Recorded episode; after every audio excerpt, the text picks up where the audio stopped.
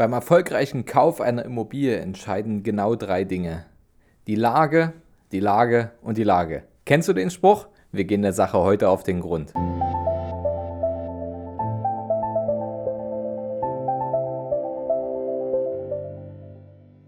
Vom Sparer zum Investor. Dein Podcast rund um die Themen wissenschaftliches Investieren und Vermögensaufbau mit Immobilien. Neue Wege zur Rendite, ohne dabei zu spekulieren. Viel Spaß dabei.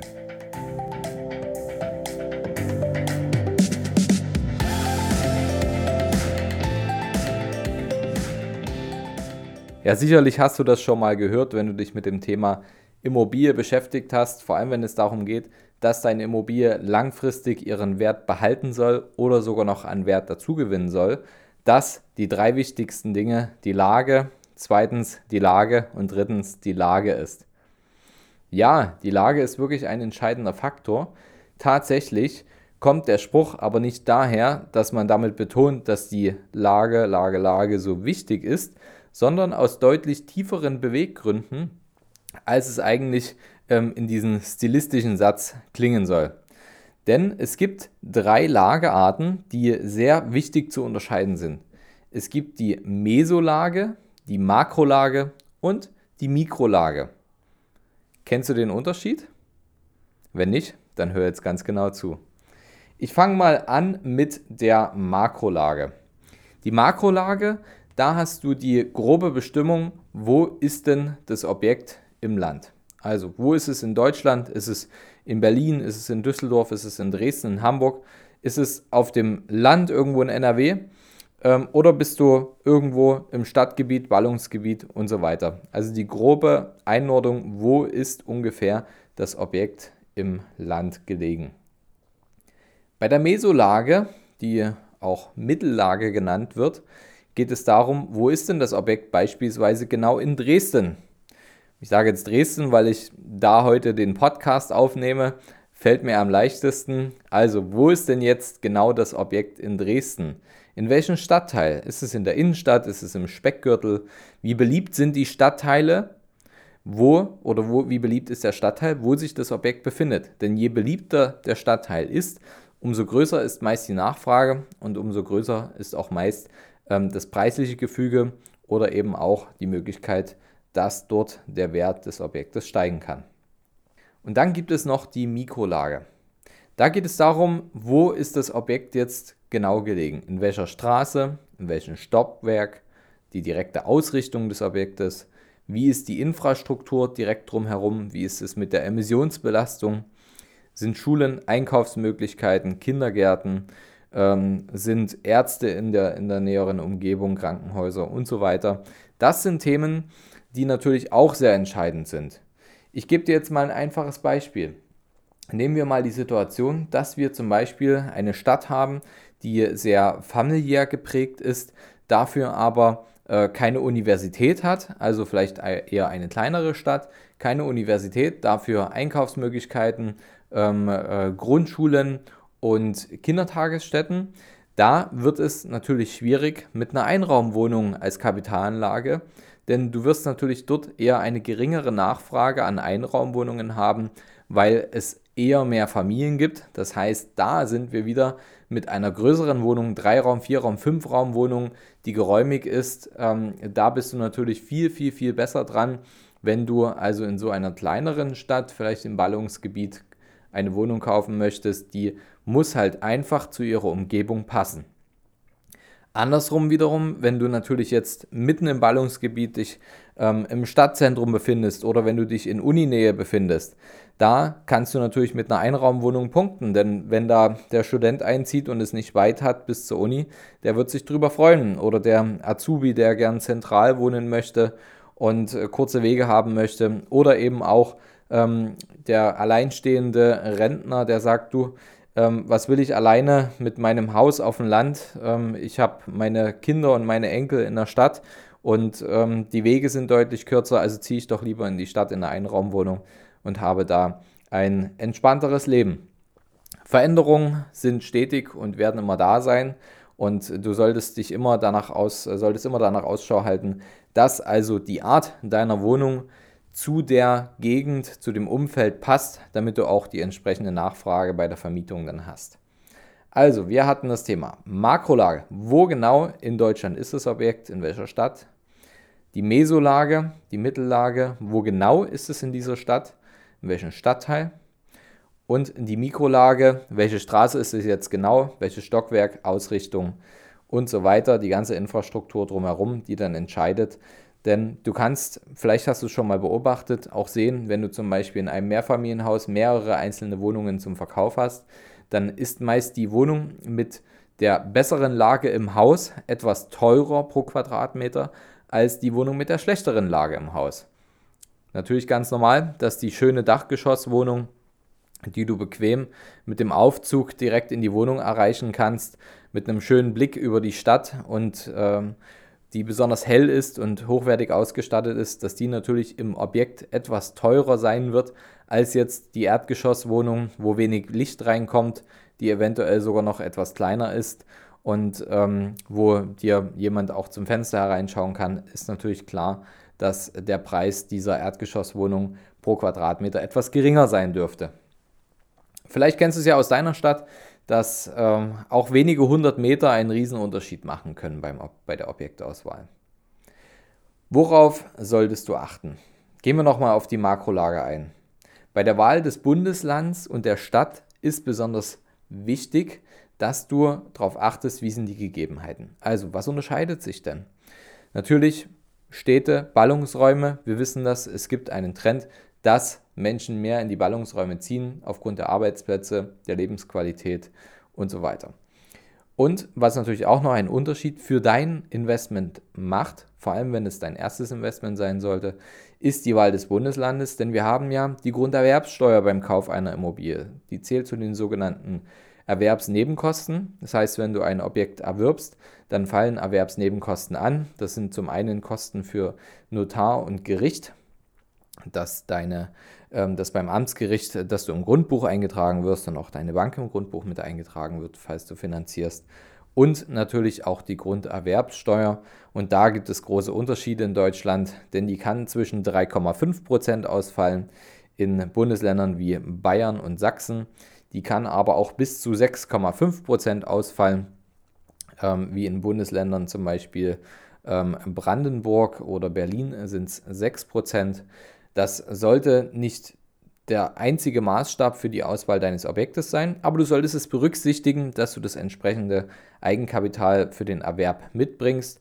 Natürlich gibt es dann auch wieder viele, viele, viele positive Punkte, die das Ganze ausgleichen können. Das solltest du allerdings mit deinem Immobilienberater oder deinem Makler genauer durchgehen, ähm, dass für dich wirklich der Benefit Benefit in dem Bundesland mit der höheren Grunderwerbssteuer für deinen jetzigen Start auch ähm, sich für dich auszahlt.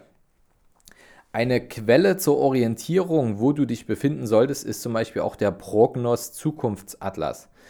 Du kannst einfach mal googeln. Der Prognos Zukunftsatlas ist in seiner Basisversion kostenlos und dort kannst du Makrolagen recherchieren. Du siehst, wie die Trends der Städte sind, ob sie noch weiter wachsen oder ob eher die Einwohnerzahlen sinken. Ein kleiner Hinweis, das ist jetzt nicht der Stein der Weisen und keine Glaskugel, an der du jetzt reiben kannst und siehst, was in Zukunft passiert. Denn nehmen wir mal das Beispiel, Wolfsburg hat auch super Zahlen. Dort ist natürlich Volkswagen und wenn die mal nicht mehr dort sein sollten, dann werden die Karten natürlich neu gemischt und eine Art Klumpenrisiko entsteht. Das gleiche zum Beispiel auch in Ingolstadt, da die Bevölkerung natürlich stark davon abhängig ist, wie diese Industrie dieser einen Firma dort funktioniert. Und das solltest du natürlich beachten, dass also hervorragende Zahlen nicht nur aus der Abhängigkeit einer Quelle kommen, ähm, dass jetzt nur ein Arbeitgeber die Zahlen maßgeblich beeinflusst, sondern wenn du da ein bisschen das Risiko senken möchtest, dass du da dich in Gegenden einkaufst, wie jetzt beispielsweise Berlin.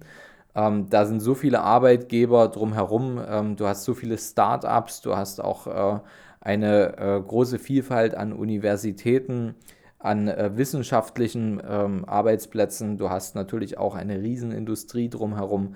Das ist ein Ballungsgebiet, wo du aus verschiedenen Aspekten wissen kannst, dass Menschen dort langfristig auch Geld verdienen können und wohnen wollen und gerne wohnen wollen, weil sie die Stadt und das Umland mögen und dass sie natürlich dort langfristig auch wirklich wirtschaftlich ähm, ansässig bleiben können. Da kannst du das Risiko mindern, dass du einen Mieter hast, der nur von einer Industrie abhängig ist. Gut, das solltest du beachten. Super Zahlen bedeuten nicht immer, dass es für die Zukunft funktioniert. Achte also auch auf die Dinge drumherum, wie zum Beispiel Wolfsburg und Ingolstadt.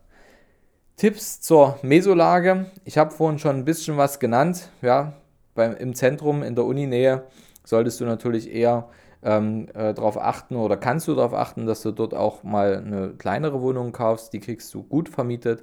Ähm, die sind natürlich auf den Quadratmeter meist etwas teurer. Und wenn du im Speckgürtel kaufst, dann schau doch, dass die Wohnung einfach auch dahin passt. Also wird das denn da gefragt? Ähm, sind das eher größere Wohnungen, die gefragt werden oder eher kleinere? Ähm, achte darauf, dass deine Wohnung zum Umfeld passt, damit du da auch wirklich ein gutes Investment machst. Zur Mikrolage. Ja, das ist ähm, ziemlich einfach. Ja. Das ist für Beginner vor allem gut einschätzbar, manchmal sogar besser einschätzbar als für einen Profi. Aber du solltest eins unbedingt dir zu Herzen nehmen. Denk dran, wenn du eine Immobilie kaufst und wenn du diese Immobilie besichtigst, sieh das nicht nur durch deine eigene Brille, denn es sind nicht alle Menschen wie du. Nur weil dir diese Wohnung gefällt oder nicht gefällt oder weil du dir nicht vorstellen kannst, dass unter den Umständen da ein Mieter langfristig Freude drin haben wird, dann heißt das nicht, dass andere das nicht anders sehen könnten. Mein Tipp beim ersten Immobilieninvestment, versuche einfach dir Inspiration zu holen.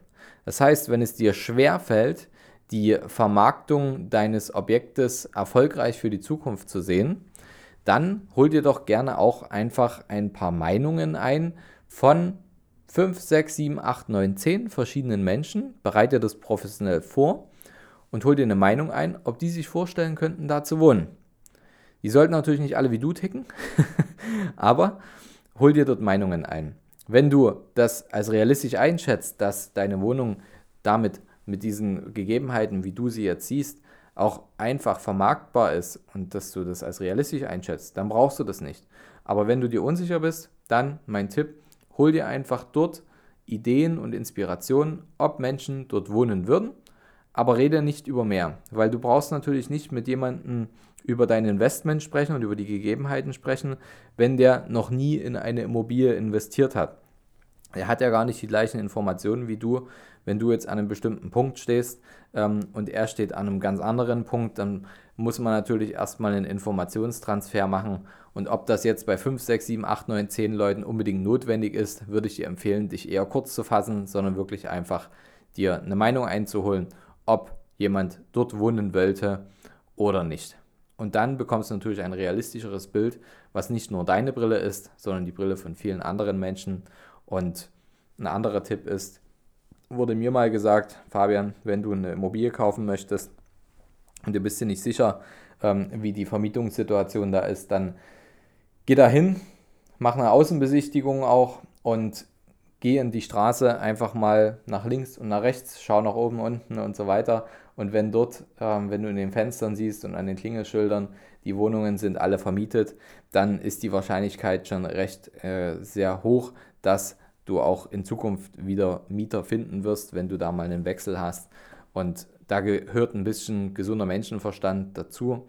Und deswegen sage ich, Mikrolage ist vor allem auch für Anfänger gut und achte einfach nur darauf, dass du deine eigenen Emotionen dort zurückschraubst. Nicht alle Menschen sind wie du, nicht alle sind gleich. Also, wenn du dir unsicher bist, hol dir Infos, hol dir Tipps und spätestens ein richtig guter Makler, ein guter Berater wird dir sagen können, wenn er, wenn er es ehrlich mit dir meint, vor allem, ähm, ob das in Zukunft schwieriger wird oder ob das einfacher wird.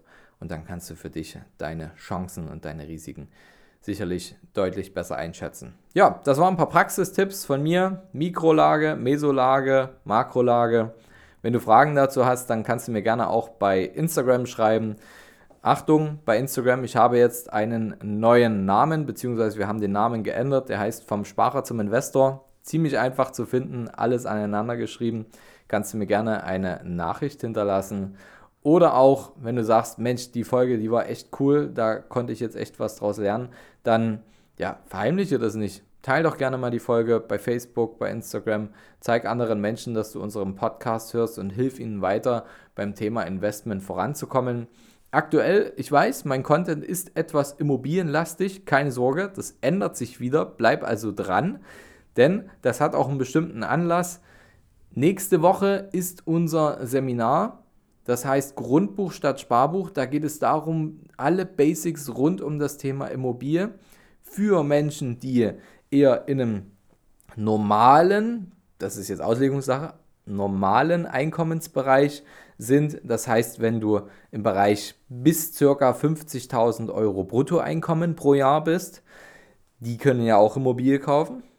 Ja, wenn du dich darüber befindest und also in den Spitzensteuersatz dann schon hereinkommst, dann äh, werden auch andere Arten von Immobilien, sprich das Thema Denkmalsanierung zum Beispiel interessant, weil du da eine große steuerliche Komponente mit reinholen kannst, die wie eine zweite Miete für dich wirkt und du damit auch ähm, noch hochwertigere und größere Projekte schneller abfinanzieren kannst, schneller zu deinem Eigentum machen kannst.